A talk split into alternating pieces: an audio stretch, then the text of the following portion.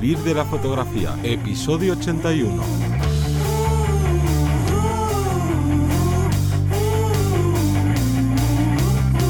Bienvenido y bienvenida al podcast que te enseña a vivir de tu pasión, es decir, vivir de la fotografía, donde semana tras semana te ofrecemos todo el contenido necesario sobre el mundo de la fotografía como negocio.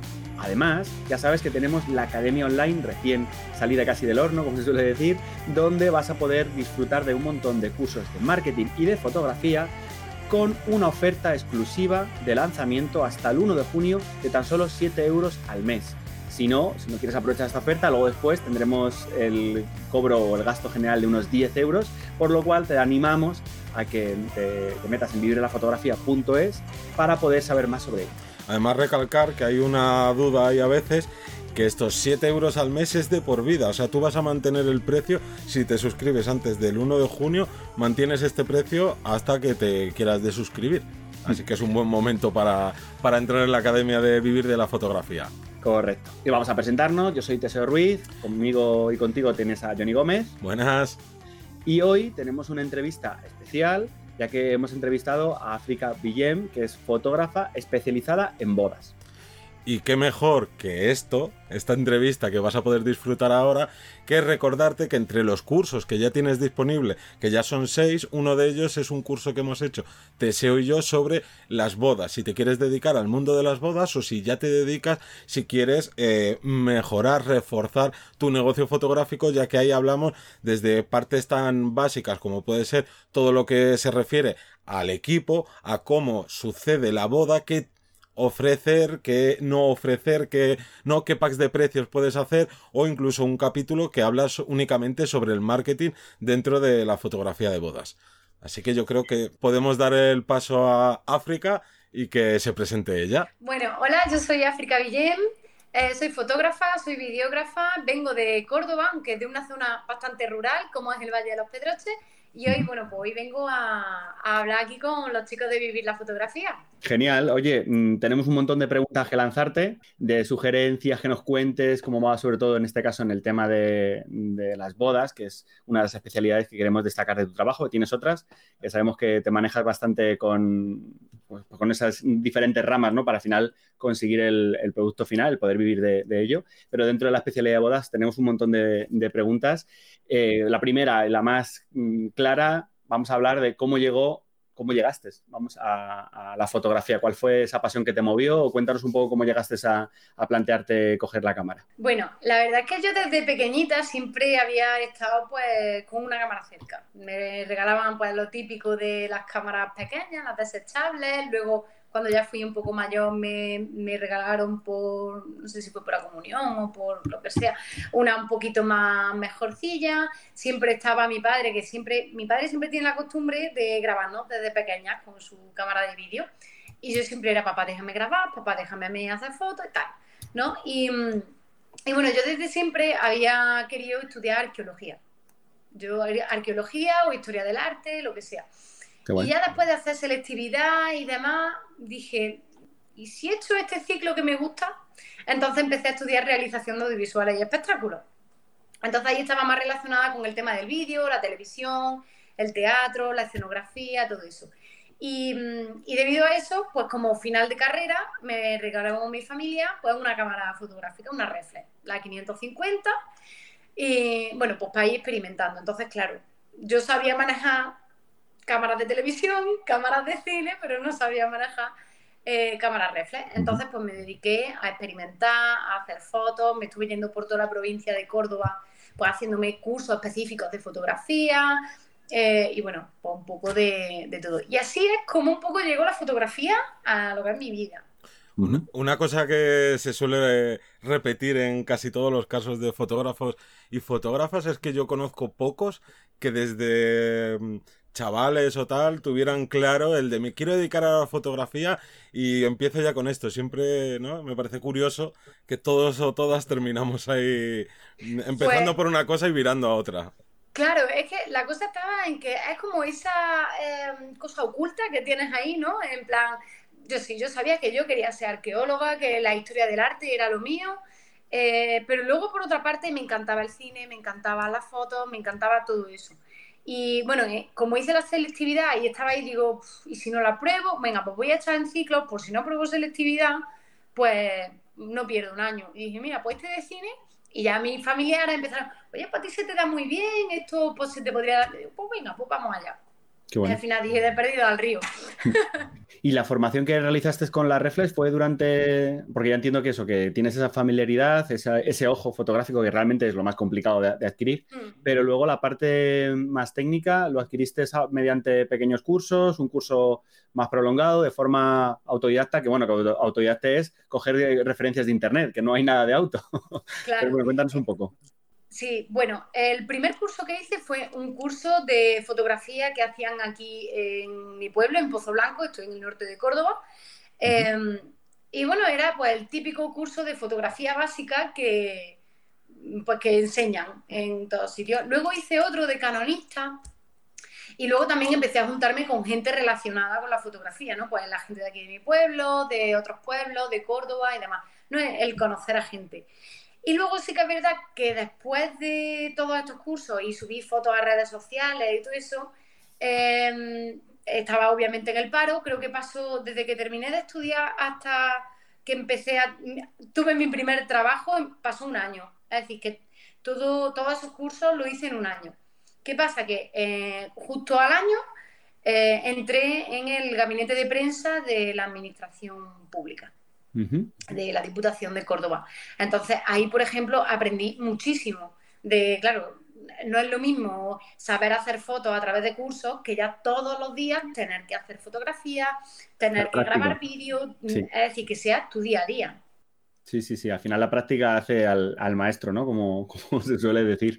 además, yo una de las intenciones también de, traerte aquí al podcast es que siempre eh, solemos, se suele destacar, ¿no? Gente que vive en, la capital, en grandes ciudades, tal, y como que parece siempre que ahí hay posibilidades, pero se nos olvida que, es que la gente no solo vive ahí, vive en ciudades más pequeñas, en pueblos, en otras situaciones, y que muchas veces el negocio fotográfico puede plantearse un poco cuesta arriba al principio porque no, no tenemos referentes, o el referente es una persona que la lleva haciendo igual toda la vida, ¿no? Y yo creo que era muy interesante en este caso eh, contar con tu, con tu punto de vista. Sí, porque muchas veces eh, piensa eso, ¿no? Si vivo en un pequeño pueblo, en un sitio un poco más apartado de lo normal, no me puedo dedicar a la fotografía porque o me mudo a la gran ciudad que tenga cerca o nada. Absolutamente para nada, porque ya digo, yo vivo, Pozo Blanco tiene 18.000 habitantes, está en una comarca eh, que está aislada porque, bueno, me ha pasado de, de tener una boda y necesitar un secón y demás. De Córdoba estamos a 45 minutos. No hay autovía, ¿vale? Pero hay una carretera que está bastante bien. Se tardan 45 minutos. Y, de un día no tener ningún fotógrafo porque estaban todos ocupados, llama a alguien de Córdoba y venga, sí, ¿dónde es? En Pozo Blanco. Ah, no. Y yo es como, pero ¿por qué? ¿Somos Mordor o qué? No. Pero es, es un sitio muy bonito, muy rural y, te digo yo que hay trabajo de sobra. Mm. Claro, aquí unido a, esto que estás comentando, eh, o yo creo que podríamos destacar por lo menos preguntarte de dónde vienen tus ingresos. ¿Vienen al 100% de la fotografía? Entendemos que sí. Y que nos contaras un poco, por así decirlo, cuáles son las partes del pastel, que actualmente con la que esto cambia de año a año, va cambiando, ¿no? Sí, la verdad es que sí. Bueno, todos mis ingresos provienen, eh, provienen de la fotografía, de una manera indirecta o de otra, ¿vale? Por ejemplo, las dos principales, mm, los dos principales recursos que tengo es la fotografía de boda, ¿vale? Que es como la mitad del año, y la otra mitad del año eh, es básicamente la fotografía corporativa o fotografía empresarial. Vivimos en un mundo rural, pero hay empresas. Entonces, son todas esas empresas las que nosotros eh, buscamos. Yo tengo también eh, como asociado un centro de coworking en el que llevan el tema de marketing y demás. Entonces, pues nos asociamos y hacemos pues todo lo que podemos. No solo en Pozo Blanco, sino en el Valle de los Pedroches, que somos una muy buena comunidad. Qué bueno. Al final, lo que también igual destacamos un montón, hay que, hay que unirse. Muchas veces se pensaría que es, que es, competencia, ¿no? Y decir, es que si me junto con tal persona, vamos a cobrar la mitad, o vamos a. No, y al contrario, yo creo que esto hace, hace mucho más fuertes. Y nada, otra pregunta también es, claro, aquí, bueno, aquí y al mundo entero ha llegado el coronavirus. ¿Y cómo crees que, que va a afectar, o en qué cantidad o tanto por ciento crees que va a afectar esta situación al sector fotográfico de, bodas? Pues el sector fotográfico de boda este año lo tienen un poquito regular. A ver, yo te hablo un poco por compañeros que tenían un montón de bodas y han tenido la mala suerte de que a lo mejor todas las bodas que han tenido se le han pasado al año que viene. Entonces, claro, en ese caso vamos a tener un problema, pero eh, también hay veces que dicen, venga, pues me voy a arriesgar y voy a intentar casarme este año. Por ejemplo, yo la primera boda que tengo es el 1 de agosto. En agosto tengo otra boda, en septiembre tengo tres, mm, y ya hasta el 31 de diciembre tengo bodas. Fíjate, claro, eh, eh, un pensamiento que tiene mucha gente es, como ya se han acabado la los fotógrafos de boda. No, no, las bodas se van a hacer igualmente. Lo que pasa es que luego va a haber un poco de empujones a la hora de organizarse los fines de semana o las situaciones un poco ahí dependerá de si trabajas con más equipo de gente o no, pero las bodas siguen estando ahí y la gente se va a seguir casando igualmente. Lo único que hay que aplazar y habrá que comprimir un poco más, pero no creo que la gente vaya a eliminar la, figura del fotógrafo, ni mucho menos, porque al fin y al cabo es un lote completo. La boda va con sus fotos. Muy poquita gente se casa sin tener fotos. No, y además también hay que pensar que esto es una situación temporal, que puede ser más larga, más difícil, pero no deja de ser una, una situación temporal que hay que aguantar ahí el chaparrón, como sea, ¿no? Y tirar para adelante. Hmm. Totalmente. Además, lo que ha dicho Teseo es que es 100%. Es decir, tú llevas muchos años, muchos meses preparando una boda y el catering te dura las tres o cuatro horas que te duran, el vestido y tal, pero es que lo que al final se te queda para toda la vida es la fotografía, es el vídeo y no, vamos, muy poca gente, muy en secretito lo tienen que tener como para decir no quiero fotos en, mi boda o, muy económicamente se tiene que ver tal para, bueno, siempre habrá alguien que haga fotos, ¿no? Y mm, yo te iba a preguntar por curiosidad, ¿cuántas horas dedicas diariamente o semanalmente a, tu trabajo? A ver. ¿Eres de los autónomos o de los freelance que están todo el día enganchados al, ordenador o, no? A ver, últimamente intento ponerme horario, ¿vale? Por el tema de estar con la familia, de dedicar tiempo a los tuyos y, y demás.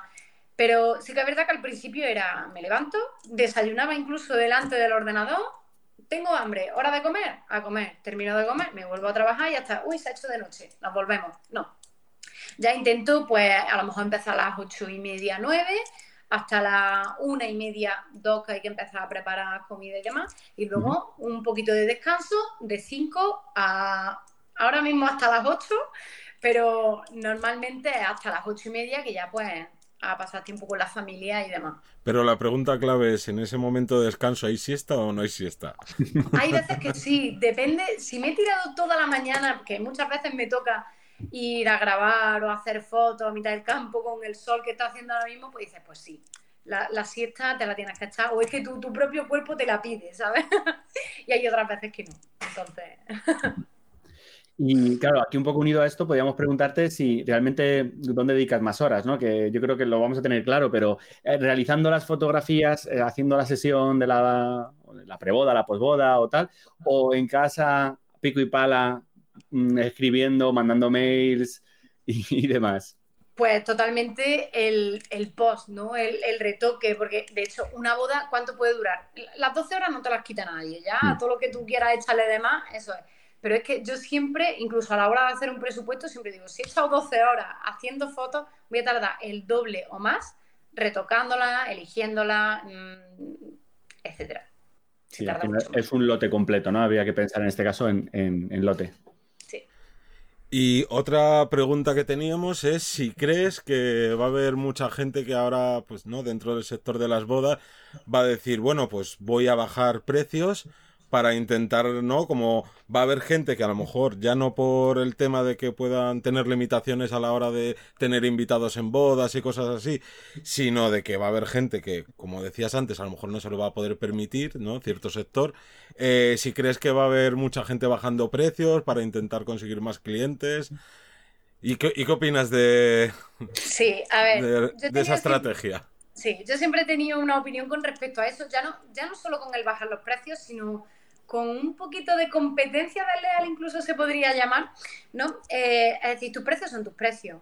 Tu precio refleja lo que tú sientes que vale tu trabajo, eso principalmente, ¿vale? Ya sea más o menos, ¿no? También depende del sitio donde estés viviendo. No es lo mismo los precios de una boda en Madrid que unos precios aquí en Los Pedroches. No es lo mismo.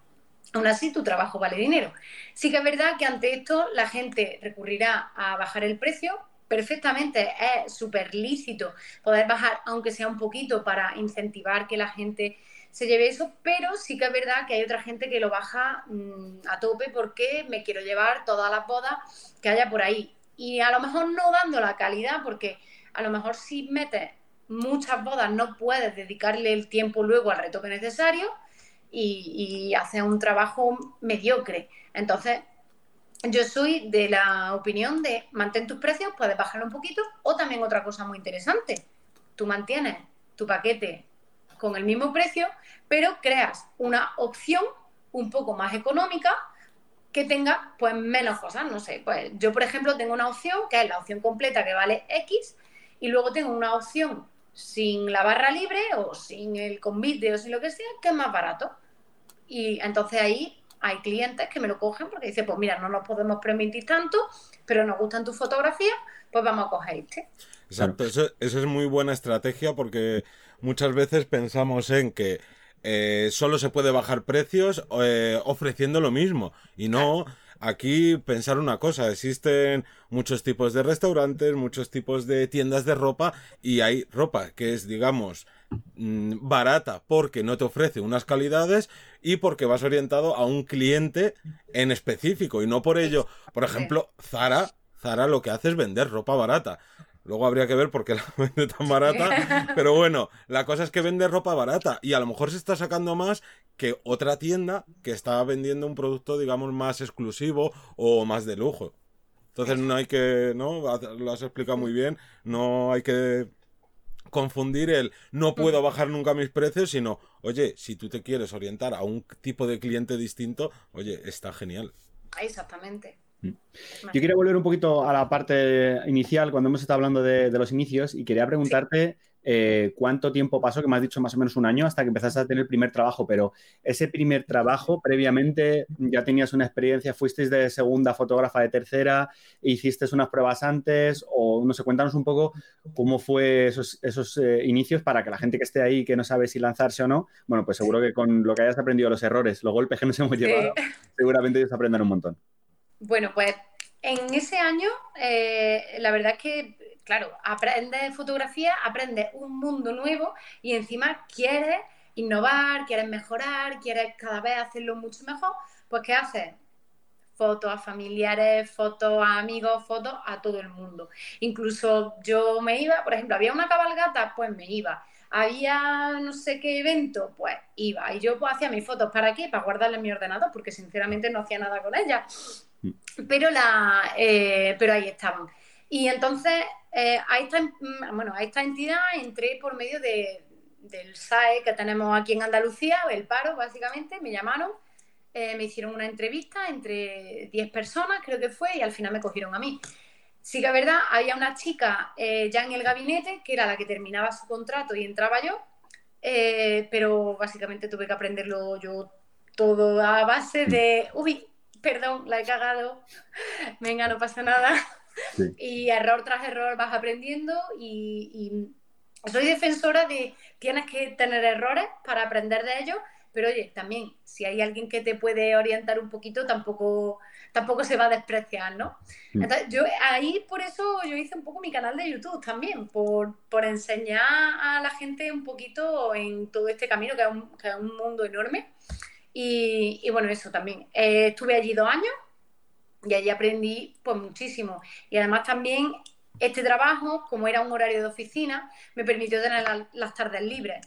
Entonces ahí fue ya cuando descubrí la fotografía creativa. Así que por, por una parte estaba haciendo fotografía de prensa, pero por las tardes me dedicaba a hacer fotografía creativa y eso pues a investigar, a crear y bueno, un montón de cosas. Y a día de hoy, eh, ¿Sigues haciendo fotografía por, el gusto de hacerla? Me, refiero, ¿no? Tú te dedicas a la fotografía de bodas, también trabajas eh, con empresas haciéndoles fotografías y tal. Y dentro del tiempo libre, ¿eres de las fotógrafas que dices, oye, parte del tiempo libre quiero seguir fotografiando por el mero hecho de hacerlo? ¿O dices, oye, no, yo necesito descansar un poquito del trabajo?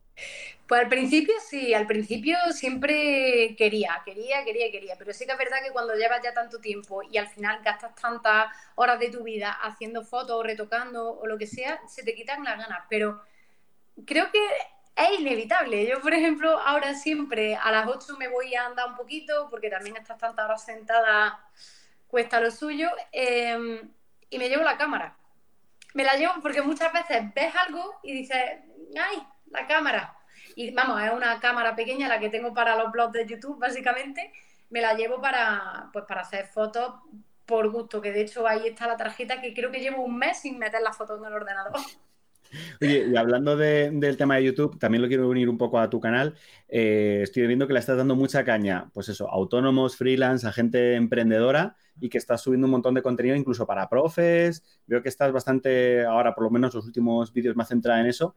Y yo supongo que es un poco por, eh, mostrar lo que a ti te hubiera gustado, ¿no? Que te contaran de tema de, impuestos o de, o de gestiones.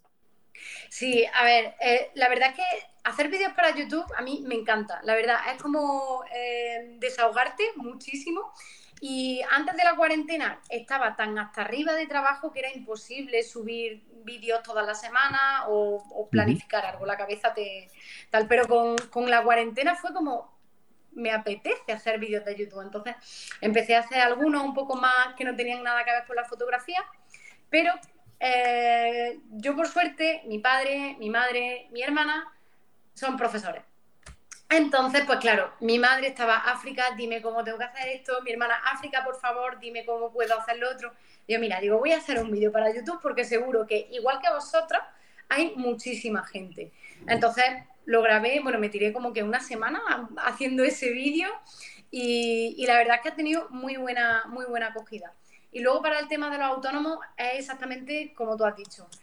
Mm, cuando yo entré en el mundo del autónomo, que fue justo al salir del gabinete de prensa, pues claro, aquí tenemos una entidad que se llama, uy, perdón, se me ha, se me ha olvidado cómo se llama, pero bueno, que te... Em, que te asesora un poco cómo tienes que hacer las cosas. Pero claro, en estos sitios tú sabes cómo es, que no tienen así tiempo para dedicarte y que a lo mejor una persona que ya sepa un poco de eso mm, le puede ir bien, pero yo soy de letra.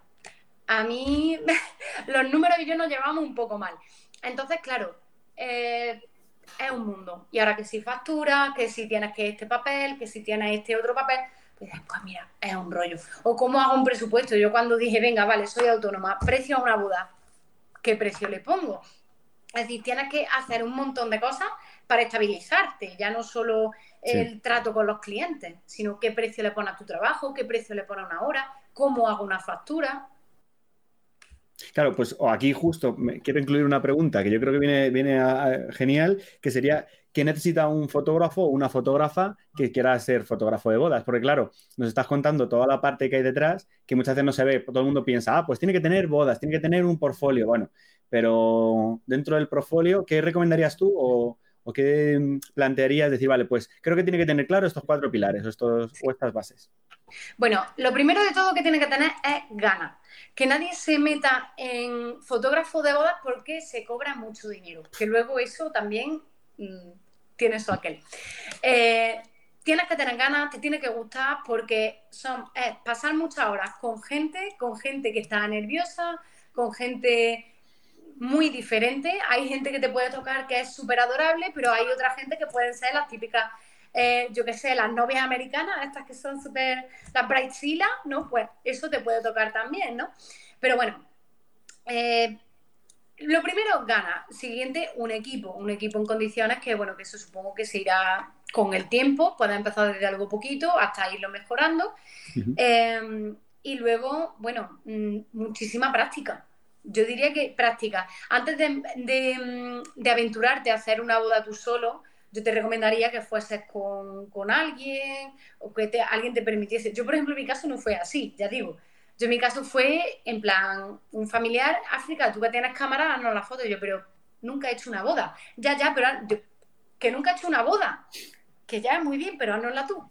Y es como, bueno, tú sabes a lo que te arriesgas. Y ya, pues, una fue detrás de otra y, tal. Pero lo suyo es que alguien te diga, pues mira, esto es así por esto, ahora viene esta parte, ahora viene la otra, y, que vaya un poco, pues, cogiendo experiencia. ¿Y tú incluirías como, como, también uno de los pilares la parte de marketing o la parte de base? Porque he visto que eh, tienes una web bastante, bastante maja, todo bien, bien clarito. Eh, luego hablaremos de que deberíamos preguntar por el WhatsApp eh, Business, que lo tienes ahí, que estás trabajando con ello tal. Entonces, claro, todo eso parece que no, como digo, que no se ve. ¿Hasta qué punto o hasta qué parte es importante dentro de, de la fotografía de bodas o de poder vivir de ello? Hombre, la fotografía de bodas también a ver, eso depende, depende un poco. Hay gente que, por ejemplo, la gente que vive en una ciudad grande, pues sí que a lo mejor tiene que luchar más por, por ese marketing, por, por ser más visible. Pero yo he visto, por ejemplo, compañeros que viven en un pueblo pequeño y que se las piden a él porque es que es el fotógrafo del pueblo. Porque solo hay uno. o, del pueblo de al lado, o de la comarca es decir, también depende de uno. Pero es muy importante que si quieres expandir tu territorio, digamos, pues tengas presencia en Internet. Eso es básico, porque hoy día si no está en Internet no está en ningún sitio. No, y luego, luego aparte también, ¿no? Que la parte de, marketing no solo incluye esto, sino todo lo que has estado diciendo antes, de oye, que soy de letras o que no sé cómo hacer un presupuesto, cuánto cobrar, qué tanto por ciento mm, me van a quitar en impuestos y en gastos de tal, y, y no tengo que contratar un gestor, una gestora, lo puedo hacer yo. ¿No? Al final de cuentas son muchísimas cosas que, de primera se nos, se nos va de las manos. Sí, totalmente. Bueno, yo lo que, yo lo que aconsejo, sinceramente, es contratar a un asesor. Mm, yo tengo una asesora que, que es lo mejor del mundo porque cuando cada, trimestre me llama y me dice África, esto es por esto, por esto y por esto. yo, muchas gracias por explicármelo. Y, y bueno, es lo mejor porque no te tienes que preocupar de eso. Entonces, es mejor que te dediques 100% a lo que es tu trabajo de foto y tal, y las otras cosas que no que primero que no sepa, pues las derive a alguien. Va a poder dedicarle un, tiempo más, más eficiente a tu trabajo. Exacto. Vale, otra pregunta que es, por ejemplo, ¿qué consejos darías a la gente que, que quiere dedicarse a la fotografía o que ya se dedica porque normalmente nadie nos enseña a ser nuestros propios jefes. Y ahí también se cometen muchos errores. ¿Y cuál, cuál crees tú que, igual, ¿no? Que pasaba con la pregunta antes de, la, de la fotografía de boda, ¿qué cosas ves fundamental para ser un buen jefe de sí mismo? Sí, bueno, lo fundamental de todo es saber diferenciar. Eso a mí me costó trabajo, pero al final eh, es decir, diferenciar lo, personal de lo, profesional, ¿no? Es decir, tú puedes a lo mejor, pues a lo mejor una persona que es profesor, ¿no? Pues empieza en el instituto y digamos que cuando sale eh, ya termina. O alguien que trabaja en una tienda, trabaja en la tienda y cuando sale ya no sabe nada más. En este caso, no. En este caso, tú, imagínate, estás en tu casa trabajando, como en mi caso, eh, yo estoy todo el día, o por lo menos estaba antes todo el día nada más que pensando qué podría hacer, qué tal y cual. Entonces, a lo mejor un domingo pues decía, pues me meto aquí en la oficina. Pues eso es error completamente. Ponerte tu horario, decir de tal a tal hora no entro en la oficina. Eh, y bueno, aconsejo también mucho que, bueno, el trabajo en casa, yo a mí se me está dando súper bien, eh, pero me ha costado lo mío, porque al principio yo que vivo con mi marido, cuando nos mudamos aquí, bueno, él tiene su estudio, yo tengo mi estudio, cada uno tiene un espacio. Y al principio era, yo me ponía a trabajar era como, oye, hay que hacer esto, hay que hacer lo otro. Y es como, no. Mientras esté trabajando es como si no estuviese en casa. Y, igual es. Cada uno que está trabajando, eh, yo no le molesto, él no me molesta. Y llegado tal hora, pues ya, venga, vámonos, que hay que hacer lo que sea. Entonces, separar lo profesional de lo, de lo personal es fundamental. Vale, te vamos a preguntar también eh, sobre, volviendo un poco a la parte de, los clientes. En tu caso, entendemos que tu fuente de clientes es más tradicional, es más del boca a boca o, es más digital actualmente. ¿Cómo, ¿Cómo, lo estás llevando tú? Pues bueno, mm, viendo las empresas, es decir, las empresas y las bodas que tengo, eh, se puede decir que es un poquito más tradicional. Aunque sí que es verdad que tengo em, clientes pues vía digital, porque por ejemplo he ido a, trabajar a Sevilla sin haber conocido para nada a los clientes, a Málaga, he tenido bodas en, bueno, pues eso, en otros sitios que me han conocido por internet y, sin un previo conocimiento de, de mí. Pero eso, luego también por otra parte, pues tengo del boca a boca de la niña que hace las fotos, pues venga, hazme la foto de la boda, o tú que eres amiga mía de toda la vida, pues hace la foto y demás. Bueno. ¿Y qué sería lo que a ti te caracteriza eh, tu estilo dentro de las bodas respecto al resto de fotógrafos o fotógrafas, por ejemplo, de la zona? ¿Qué consideras tú que te contratan a ti y no contratan a otro? Bueno, básicamente, como ya os he contado, yo empecé, bueno, en el gabinete de prensa pude desarrollar lo que viene siendo la fotografía creativa. Entonces, aquí en Pozo Blanco y en el Valle de los Pedroches, comencé a hacer una serie de exposiciones de esa, de esa fotografía y, y la gente me empezó a conocer por ello. Entonces, pensé que una forma de diferenciarme del resto de la gente era mezclar lo que es la fotografía de boda con ese tipo de fotografía, ¿no? Una iluminación que cuente algo, ¿no? Es decir, cuando yo empecé a ser autónoma, éramos muy pocos, creo que éramos unos tres fotógrafos nuevos. Lo que más se estilaba por ese tiempo eran los clásicos estudios de fotografía y tal. Y yo cuando empecé dije, yo no quiero hacer eso. Yo quiero hacer algo nuevo, algo diferente. Entonces mezclo, lo, mezclo en verdad un poco la fotografía de prensa con la fotografía artística, dependiendo del ámbito en el que estemos, pues mm, tengo una cosa u otra, o incluso mezclado también. Entonces yo creo que eso es un poco lo que me diferencia. Claro, en este caso yo creo, yo creo que así como de que destacaríamos que es una especialidad, has creado una, eh, sí, una, una, rama, una especialidad dentro de bodas, que como bien dices tú, marca la diferencia al, al no ser tan clásico, que sí que ahora habrá más gente que lo, que lo ofrezca. De hecho, a día de hoy es como ese toque como más dramático, un ambiente más peliculero, como digo, más de película. También puede, puede ser eso y que yo supongo que según vaya avanzando el tiempo, pues irá creándose como pequeños perfiles, ¿no? Pequeñas especialidades. A lo mejor un corte como más lifestyle, como dices tú, más de prensa, únicamente contando el momento y poco más. Son tendencias que irán, irán modificando, pero como en este caso tú pudiste verle futuro y te lanzaste por ello, que muchas veces pensamos que voy a hacer lo mismo del de al lado porque le está funcionando a él. Y yo creo que es, un error. en este caso, puntaste algo que te gustaba y, te lanzaste a por ello. Y hablando de, de cosas diferenciales, ¿no? Que, que te hagan destacar. Tú, por ejemplo, utilizas WhatsApp Business, que es algo que no es muy habitual todavía aquí dentro de España y sobre todo dentro del sector fotográfico, olvídate. O sea, no muchísima gente no lo conoce, no sabe, no sabe ni lo que es. Y entonces, ¿qué tal tu experiencia utilizando este servicio? Bueno, eh, como ya he dicho, hay que separar lo profesional de lo, de lo personal. Entonces, una cosa que tenía clara era que cuando saliese de la oficina salía entera yo. Entonces eh, empecé a tener como a mi móvil, claro, el móvil lo tienes que facilitar, lo tienes que tener. Claro, empezaba a recibir llamadas incluso a las 11 de la noche de cómo va mi sesión y es como, eh, ¿de verdad no te puedes esperar a mañana? Tan importante es las 11 de la noche o, o las 5 de la mañana que alguien te escribe porque se ha acordado en el sábado. Lo primero que hice fue comprarme otro móvil. y este el fin de semana, a no ser que sea una boda o lo que sea, se queda en la oficina. Y luego aparte tengo el WhatsApp Business, porque mucha gente parece que si le has mandado un mensaje y como que no le contestas, como que se enfada. Entonces sí que tengo puesto un, un aviso, lo puedes poner en, la en los diferentes horarios, es decir, en el horario fuera de oficina si tú me escribes, salta un mensaje en el de no te puedo atender ahora, te voy a atender de tal hora a tal hora.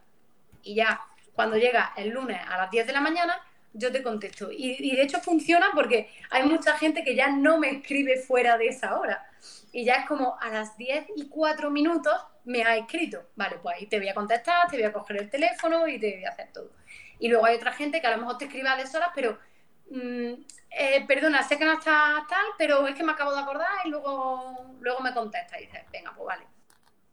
O sea que veo que, te ha quitado de, quebraderos de cabeza y, que, que en este caso vale más de, más de, más de lo que parece, ¿no? Al final, todas esas respuestas de gente, nosotros lo decimos, que, hay muchísima, eh, muchísimas veces que hay tanta información o tanto en nuestra página web, a lo mejor informas tanto que la gente se satura y prefiere llamarte y preguntarte que desinformación. O sea, al final es una mezcla explosiva y esto hace que, claro, es un trato al público, ese público, ese cliente se puede sentir eh, pues mal, porque no le respondes, como dices tú, ha visto el mensaje pero no me ha respondido, o le manda un mail, pero claro, esto te, blinda, te pone en una armadura de decir, oye, y la otra persona lo va a entender. Lo que pasa es que muchas veces esa, es esa ansia la que, la que le vence y la que directamente mm. lanza. Y más, supongo, en situaciones como estas, que son como más familiares, que a lo mejor han hecho la entrevista contigo y es, hay un, como más, eh, más relación y al final, cuanta más relación, pues más se pueden tomar un poco a la ligera sí. las confianzas.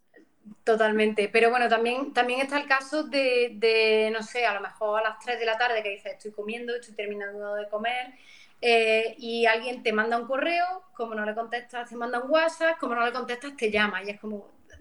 Es decir, yo pienso siempre, porque yo a mí me educaron de pequeña en que había ciertas horas que no se podía llamar por teléfono, hmm. ni a las 3 de la tarde, que era la siesta, ni ya de noche. Entonces, antiguamente, cuando no había móvil, no había internet, no había nada, es decir, ¿Cómo vivía sin llamar por teléfono, sin WhatsApp? Vivía perfectamente, no te moría, no te pasaba absolutamente nada. Entonces, como dice un compañero mío del coworking, hay que también educar al, cliente. Sí, no, y además eh, WhatsApp Business tiene bastantes funcionalidades y no te permite, por ejemplo, etiquetar los distintos contactos que tengas por si quieres decir, pues, quién es un posible cliente que se ha interesado por tus servicios, con quién ya has tenido un, no, ha sido un cliente finalizado o con quién es un cliente recurrente y te, perdón, y te ayuda, a final de cuentas, joder, estoy con, con la tos. Al final de cuentas lo que te hace es como una especie de mini CRM para gestionar ahí tus clientes y es una, es una opción muy potente que, mira, no, nos ha gustado que, tú la estuvieras ya utilizando. Pero el tema de la boda está muy bien, porque dice, a lo mejor tienes Antonio novio, y dice, ¿qué novio? ¿Este ya se ya le echó la boda o no? Entonces los vas separando y está muy bien. Qué bueno. Volviendo un poco al tema de la boda, yo quería preguntarte por alguna experiencia, que nos contaras alguna experiencia en bodas que te llamase la atención, especialmente. ¿Alguna batallita, alguna cosa, ya que hemos antes hablado de bodas, que siempre viene bien este tipo de chascarrillos, alguna cosa que digas, joder, pues me pasó esto una vez y ya no me pasa más, positiva o negativa, oye, también puede ser. Puede ser divertida. Hay, hay alguna que otra, pero de la que más me acuerdo, no sé, en la boda yo la relaciono con compañeros, porque siempre va a tener o un videógrafo compañero o va a ayudar a un compañero y demás.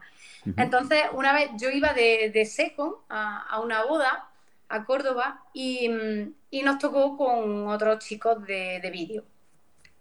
Y bueno, yo para mí me encanta relacionarme con otros compañeros, me llevo súper bien con ellos y el trato que tienes que tener con ellos debe de ser bueno.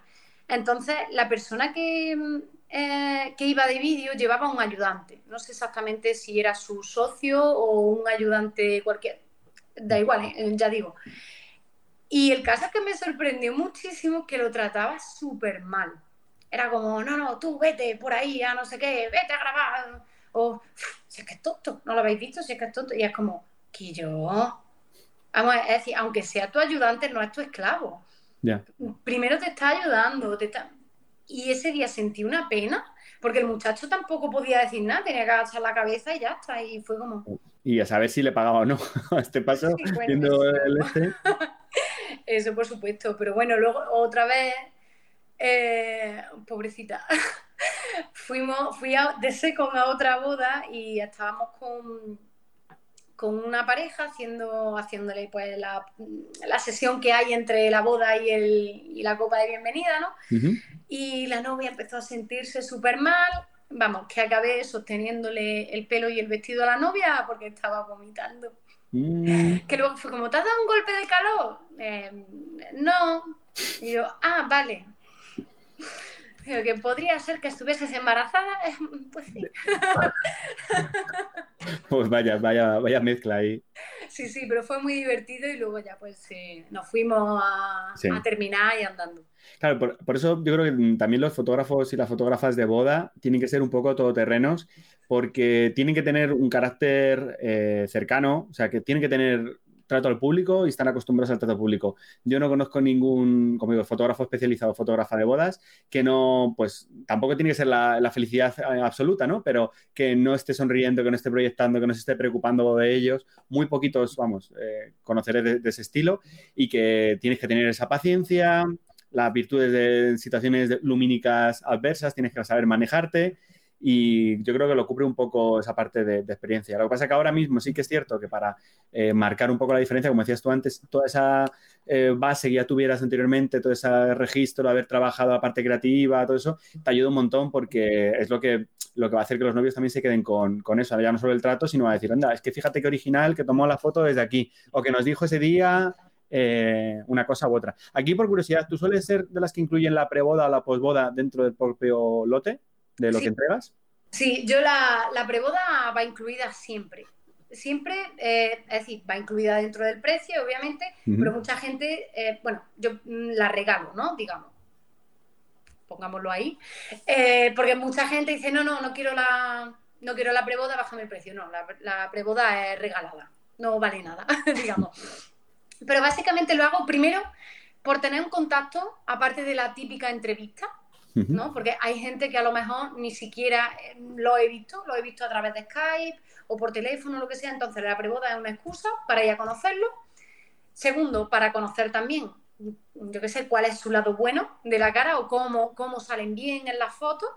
Y luego para que ellos vean cómo trabajo yo también y que ellos me conozcan a mí. Sepa si soy agradable solo por teléfono o por Skype y ahora resulta que llego y soy una borde pues no. O también cómo quieren que yo trabaje, también un poco como, como preparativo para la boda, ¿no? Preboda.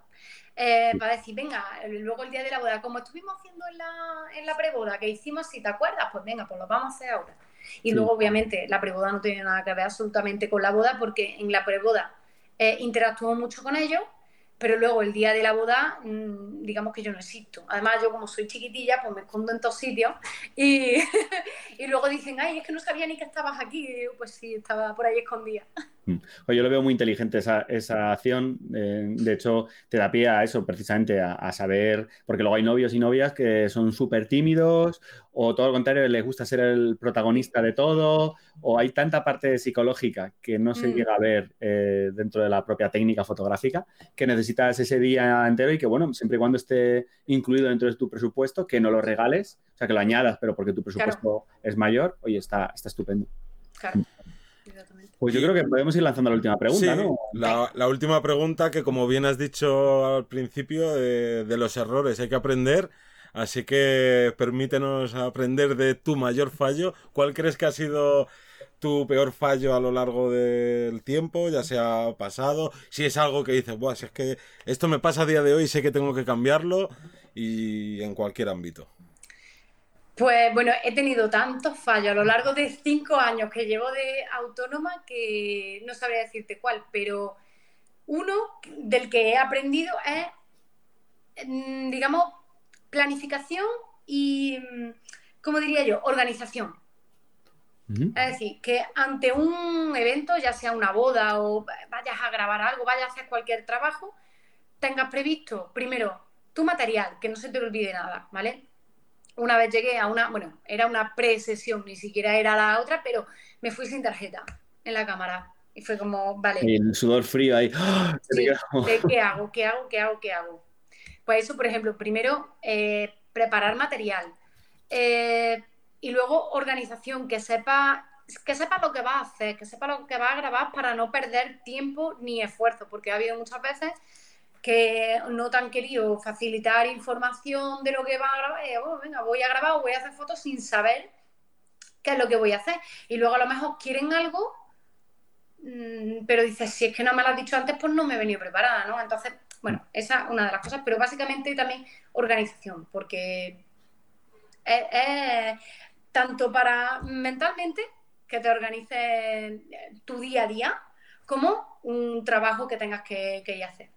O sea, que tienes una especie como de lista invisible que va haciendo los check siempre cuando vas a salir. A ver, tengo esto, sí, he hecho esto. Y no tan invisible. vale, me parece muy buena, muy buena Soy idea. De, ir apuntando todo. Vale, estupendo. Pues, pues nada, muchísimas gracias por, por eh, estar aquí durante este rato con nosotros, compartiendo tantísimas experiencias. ¿Dónde te pueden encontrar? Cuéntanos un poco redes sociales.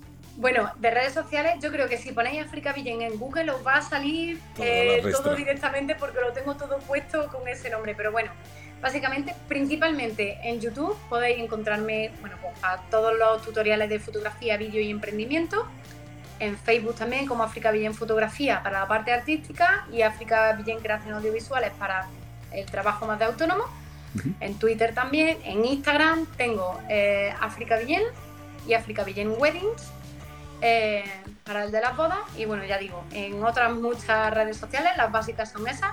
Bueno, y luego también en Patreon, que también hago, hago diferentes cursos. Tengo, por cierto, un curso de fotografía creativa puesto ahí y ahora mismo estoy haciendo uno que es de fotografía de, de empresa y de, emprendimiento. Oye, genial. Dejaremos los links en, en vivirdelafotografía.es en este episodio de, de, la entrevista, así que ahí podéis ir a cotillearlo. vale, pues yo creo que poquito más, nos vamos despidiendo. Eh, Muchísimas gracias a vosotros por, por haberme llamado. Nada, a, a, ti por este, por este buen rato. Así que nos vamos viendo la próxima semana, o nos vamos escuchando la próxima semana a las 7 de la mañana, como siempre. Un saludo a todos y hasta luego. Adiós.